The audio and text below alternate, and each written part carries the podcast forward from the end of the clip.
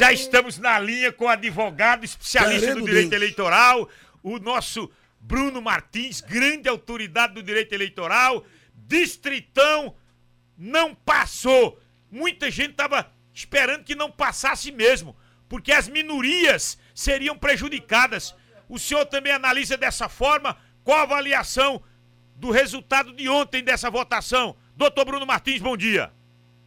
Bom dia, César. Bom dia, Paulo. César, você já começou a pergunta já fazendo uma análise da resposta que representou o sentimento do Congresso Nacional com relação a essa questão dessa mini reforma eleitoral, né?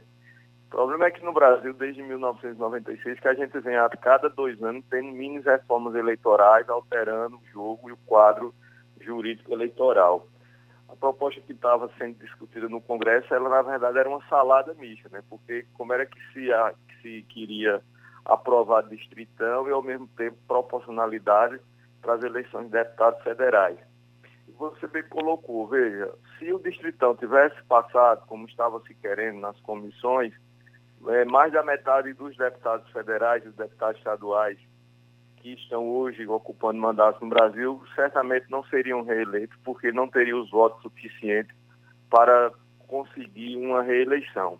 A volta das coligações proporcionais, elas são uma tentativa de resgatar e manter os mandatos de quem está no poder.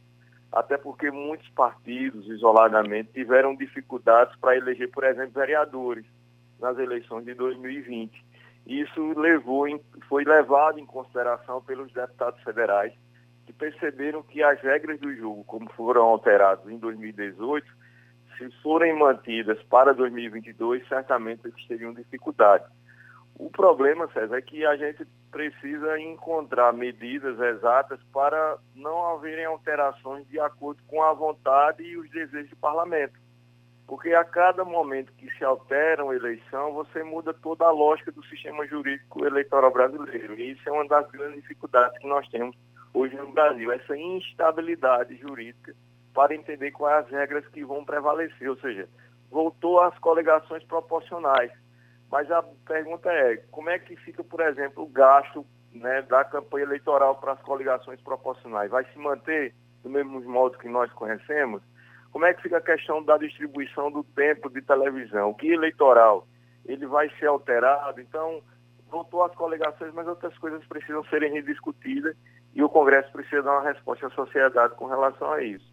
Ô doutor, com a volta das coligações, podemos dizer que volta o chamado partido de aluguel e aquele balcão de negócio que a gente conhece bem do toma lá da cá? Olha, Paulo, essa sua pergunta acho que é uma pergunta que boa parte do cidadão e da cidadã que nos escuta agora está fazendo. O risco disso acontecer é muito real, infelizmente. Por quê? As siglas de aluguel elas surgem exatamente para é, incorporarem junto a partidos grandes, né, para formar uma grande coligação e assim, consequentemente, ter um número significativo de votos para preencher o consciente eleitoral e assim eleger alguém. Então, dentro dessa lógica, os partidos pequenos que tendiam a desaparecer, Paulo, que chamamos de denominados partidos nanicos, ele agora, com um processo de coligação, eles passam a ter importância e ter a força que eles nunca tiveram, do ponto de vista da representatividade política e mais ainda da representatividade eleitoral. Ou seja, esses partidos passaram a ser buscados e procurados para comporem as siglas com outros partidos, se transformando num superpartido para disputar os votos nas eleições do, do, ano que vem. Infelizmente, a gente tem tido retrocessos na política brasileira nos últimos dois, três anos, principalmente com relação ao processo eleitoral. E isso a sociedade precisa ficar atenta no sentido de cobrar de quem aprova essas mini reformas eleitorais de acordo com a sua conveniência, para impedir que esses parlamentares retornem ao parlamento. Só tem uma forma da gente mudar isso. É a gente ter mais consciência política e cidadã do nosso voto no momento da eleição. No resumir desse, desse discutido ontem na Câmara e aprovado, nesse texto final, doutor Bruno Martins, frustração de sua parte, das pessoas que estão mais eh, inteiradas em relação ao direito eleitoral, as questões eleitorais, frustração, ou era isso mesmo? Não poderia se esperar muita coisa da nossa Câmara dos Deputados, além do que foi aprovado ontem? Olha, César, o sentimento de frustração ele é o que já era esperado, né? E de alguma forma também não podia se esperar muita coisa do, do que hoje está constituído o parlamento brasileiro, infelizmente. É? O que nós esperamos há bastante tempo, e a gente já discutiu isso várias vezes com você aqui nesse programa e também no Mesa Redonda, é que o Brasil precisa de uma reforma política, uma reforma eleitoral plena, que altere, por exemplo, o nosso Código Eleitoral, ele é da década de 60, e há bastante tempo que vem se esperando uma reforma eleitoral que altere todo o Código Eleitoral. A nossa lei dos partidos políticos, a lei das eleições, ela precisa de uma reformulação em pontos específicos, que seja perene e permanente. E isso não é algo que tem acontecido, como eu disse a você no início, desde 96, que o Brasil, de dois em dois anos, vem sofrendo mini reformas eleitorais para se adequar aos jogos e às necessidades e os interesses dos partidos políticos, e mais ainda de quem está no Congresso Nacional e principalmente da Câmara dos Deputados.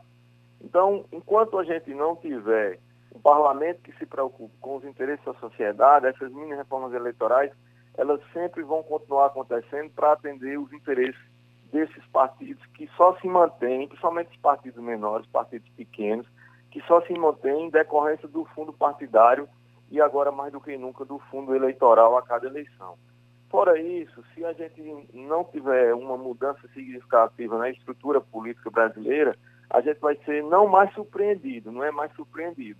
A gente apenas aguardar e de tempos em tempos como a nossa Constituição diz que as regras que alterem o processo eleitoral, elas devem estar em vigor em até um ano antes da eleição, e isso se tornou algo comum no Brasil, ou seja, se altera as normas do jogo eleitoral, do que vai disciplinar as eleições a cada ano anterior à eleição, ou seja, para 2022, cada agora cada advogado, cada contador, cada presidente de partido, cada candidato, após a promulgação da PEC, ou seja, após a publicação dela, tem que agora ficar atento, observar, se debruçar, porque com base nisso também sairão as resoluções do Tribunal Superior Eleitoral para as novas eleições que estão por vir. Pronto, para a gente fechar, tudo tem que ser posto e definido até o dia 2 de outubro, né?